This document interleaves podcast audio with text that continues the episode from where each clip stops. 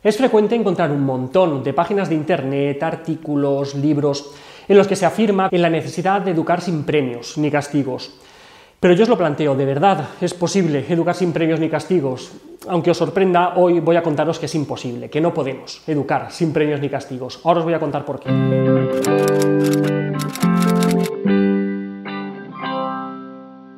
Primero vamos a despejar un error de concepto. Los premios y los castigos no son estrategias educativas, sino que son simples descripciones de fenómenos que forman parte de la naturaleza. Un refuerzo es algo bueno que hace que quieras repetir una conducta y un castigo es algo malo que hace que no quieras repetirla. Simplemente es eso. Durante los años 50 se vivió una verdadera fiebre por el conductismo. A raíz de las ideas de un psicólogo americano, Skinner se llamaba, y, lo que él llamaba conductismo radical, se puso de moda pensar que prácticamente cualquier área de la vida se podía modificar mediante el empleo de los premios y de los castigos. Pero se cayó en un error muy importante, y es que esa visión tan conductista, de ese conductismo radical, dejaba de lado muchísimas de las variables que han resultado tanto más importantes que el refuerzo y el castigo. Los pensamientos, las emociones, las expectativas, la resiliencia, Todas las variables que hacen que las personas al final acaben dando respuestas que son inesperadas e incomprensibles desde esa óptica tan limitada del conductismo. Si tenéis curiosidad por ver hasta dónde llegaban estas ideas del conductismo radical, os recomiendo muchísimo leer un libro que se llama Walden 2. Es una novela distópica que, que, escribió el mismo Skinner, en la que diseña una sociedad que está totalmente basada en los principios de la modificación de conducta. Por muy en contra que estéis del conductismo, seguro que también la encontráis fascinante, de verdad, os animo un montón a leerla. Pero volviendo al tema de los premios y los castigos, digo que es imposible educar sin premios ni castigos porque es que sería lo mismo que afirmar que podemos educar sin sonreír, sin llorar o sin ponernos tristes. Por ejemplo, si queremos educar sin premios ni castigos, no podríamos sonreír cuando nuestro hijo se nos acerca y nos dice que nos quiere, porque la sonrisa es un refuerzo positivo a esa conducta.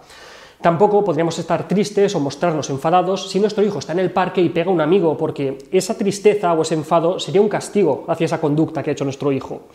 Otra cosa muy distinta es que de manera sistemática utilicemos los premios y los castigos como prácticamente la única estrategia en la educación de nuestros hijos.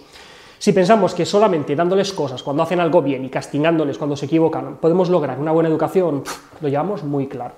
No podemos evitar que la conducta de nuestro hijo se vea reforzada o que se vea castigada por un montón de aspectos diferentes y entre ellos estará nuestra propia reacción.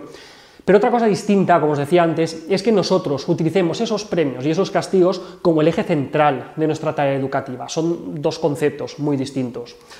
Entonces, quizá más que hablar de cómo educar sin premios y sin castigos, quizá deberíamos hablar de cómo evitar las malas prácticas en cuanto a esos refuerzos y esos castigos, porque, insisto, son fenómenos que forman parte de la vida, son inevitables. En cuanto a los refuerzos, es natural que después de una conducta positiva pues se dé una consecuencia que sea igualmente positiva y de hecho es deseable que sea así. Pero estos, entre comillas, refuerzos positivos nunca o, muy pocas veces deberían ser cosas materiales, como regalos o como dinero, ni tampoco tendrían que ser cosas desproporcionadas, ni siquiera hacerse de un modo global y exagerado. Cuando queramos reconocerle que ha hecho algo bien, pues tenemos que hacerlo atendiendo a la conducta concreta que ha hecho. Por ejemplo, oye, qué chulo que te ha quedado, cómo te lo has currado, qué bonito, me gusta mucho. Simplemente eso, nada de eres un genio y vamos, vas a ser Picasso, no, eso fuera. Por otro lado, más que hablar de castigos, es mejor hablar de las consecuencias naturales. Y os puede parecer una diferencia de matiz, pero es que este matiz es importante porque lo que transmitimos a los niños es diferente. Para empezar, el tono emocional. Para ser firmes no hay que enfadarse, podemos ser firmes al tiempo que somos cálidos y cariñosos, y de hecho es que es lo que debemos hacer, ser firmes y ser cariñosos. Las consecuencias naturales están relacionadas con la conducta que queremos cambiar. Son proporcionadas y se producen de manera contingente, de manera inmediata, aquello que no nos ha gustado. Y sobre todo, no buscan dañar al niño, sino simplemente mostrarle la forma correcta de comportarse.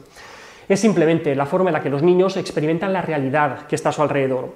Y además, en la mayoría de las situaciones no son consecuencias que, los padres o los educadores ponemos a nuestros hijos, sino que esas consecuencias son cosas que se derivan de manera natural de las acciones que ellos llevan a cabo. No debemos confundir este concepto de, consecuencias naturales con el eufemismo que muchas veces se utiliza para, no hablar de castigo, ¿no? que a veces se habla de consecuencia. Pues la consecuencia que no hayas hecho los deberes es que no vas a cenar. No, eso es un castigo, se mire como se mire. Por lo tanto, y como hemos visto, por suerte, ese conductismo radical que estaba de moda en los 50 y en los 60 ya ha pasado la historia y también debería pasar la historia en la educación, esa, educación en la que abusamos de los premios y de los castigos. Pero entendiendo los refuerzos y los castigos como fenómenos naturales, como consecuencias buenas o malas que se producen después de una conducta, no podemos escapar de ellos, forman parte de la vida. Así es que si no podemos escapar de ellos, mejor conocer en qué consisten y cómo poder aplicarlos de manera correcta. Espero que con todo esto hayamos solucionado un poquito esas dudas de, lo de educar sin premios y castigos. Hasta aquí otra píldora de psicología. Espero que, os haya gustado. Si queréis sugerirme más temas, podéis escribirme a píldoras sin acento albertosoler.es. La semana que viene, más. Un saludo.